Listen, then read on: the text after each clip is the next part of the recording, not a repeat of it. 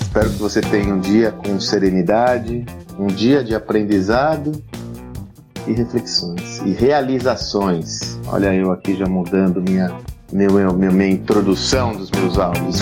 pois bem,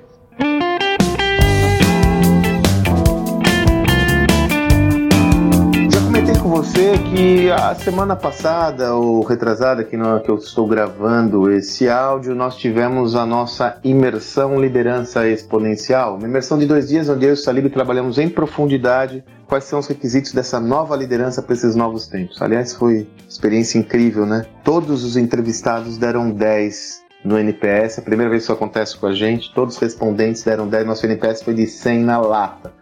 Foi muito legal. Mas não é sobre isso que eu quero falar, é sobre um ensinamento que eu extraí, um insight que eu tive da apresentação do Salib. Ele faz uma apresentação sobre equipes de alta performance. Uma apresentação muito profunda sobre é, quais são as bases para você montar uma equipe de alta performance. Afinal, a essência da liderança é construir valor por meio dos seus colaboradores. Formar equipe é essencial para um líder ser bem sucedido. Num dos slides, ele mostra uma pesquisa da Singularity University de 2018 que chega a uma constatação. 76% dos entrevistados afirmam que preferem trabalhar sozinhos e não em equipe. E essa informação chega até a impactar-nos, né? Porque nós vivemos nesse mundo do politicamente correto, dificilmente alguém vai falar: olha, eu prefiro fazer o que eu estou fazendo sozinho do que colaborar com você, tá? Mas é importante irmos além do senso comum, além das frases politicamente corretas, para podermos ter um entendimento claro de quais são os requisitos necessários para termos efetividade na nossa ação, sobretudo em se tratando de colaboração. Temos de reconhecer que desenvolver uma atividade autonomamente, ela traz uma sensação muito maior de conforto, porque você tem mais autonomia. Além disso, você não precisa ficar discutindo suas visões, puxa vida, eu, eu, eu tenho a condição, quando eu estou sozinho, de colocar minha própria perspectiva, não preciso ficar discutindo com o outro a visão dele. Que chatice! Isso é uma ironia, tá, pessoal? Que chatice! Credo, vou ouvir o outro.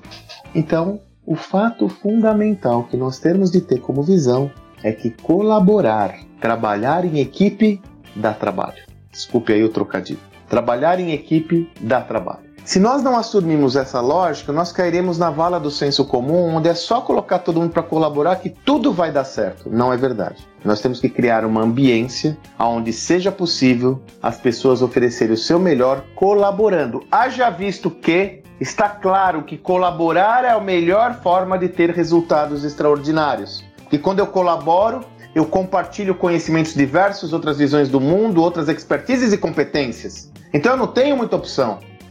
É colaborar ou colaborar. Mas, de novo, eu tenho que assumir que é desafiante. Qual que é a solução? A solução passa por você criar uma encarar esse problema de frente. Aliás, vou fazer um áudio só sobre isso. Encarar esse problema de frente encarar o risco que há da não colaboração, das armadilhas e barreiras para colaborar e a partir daí construir uma, um, um contexto que torne confortável e seguro todos colaborarem. Esse contexto envolve dar espaço para todos os pontos de vista, não ter uma visão é, autoritária de censura, é, dar feedback sobre as sugestões, ou seja, qual é o contexto que você está trabalhando para que a colaboração funcione. Basicamente, colocar cinco pessoas em torno de objetivo comum não será o suficiente para extrair o melhor desempenho e o valor dessa iniciativa. É necessário criar um contexto que dê segurança para que as pessoas colaborem efetivamente.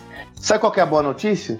O atrito inicial tende a ser grande se você não desenvolve essa prática usual no seu negócio.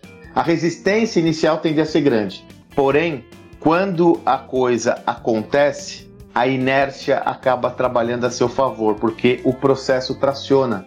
As pessoas começam a se acostumar, começam a ver valor, se acostumam e se estabelece um comportamento orientado à colaboração, aonde aquela inércia inicial, aquela é, é, é, é paralisia inicial, dá lugar a uma atração que potencialmente vai fazendo com que toda a coisa evolua progressivamente. O ambiente se forma e, ao invés do atrito, você tem uma situação mais fluida que faz com que esse comportamento se estabeleça junto à sua empresa. Portanto, não há outra alternativa, nós temos de colaborar. No entanto, chamo a sua atenção que é necessário criar ambientes colaborativos que favoreçam esse sistema dentro da sua empresa. Espero que você tenha um excelente dia e até amanhã.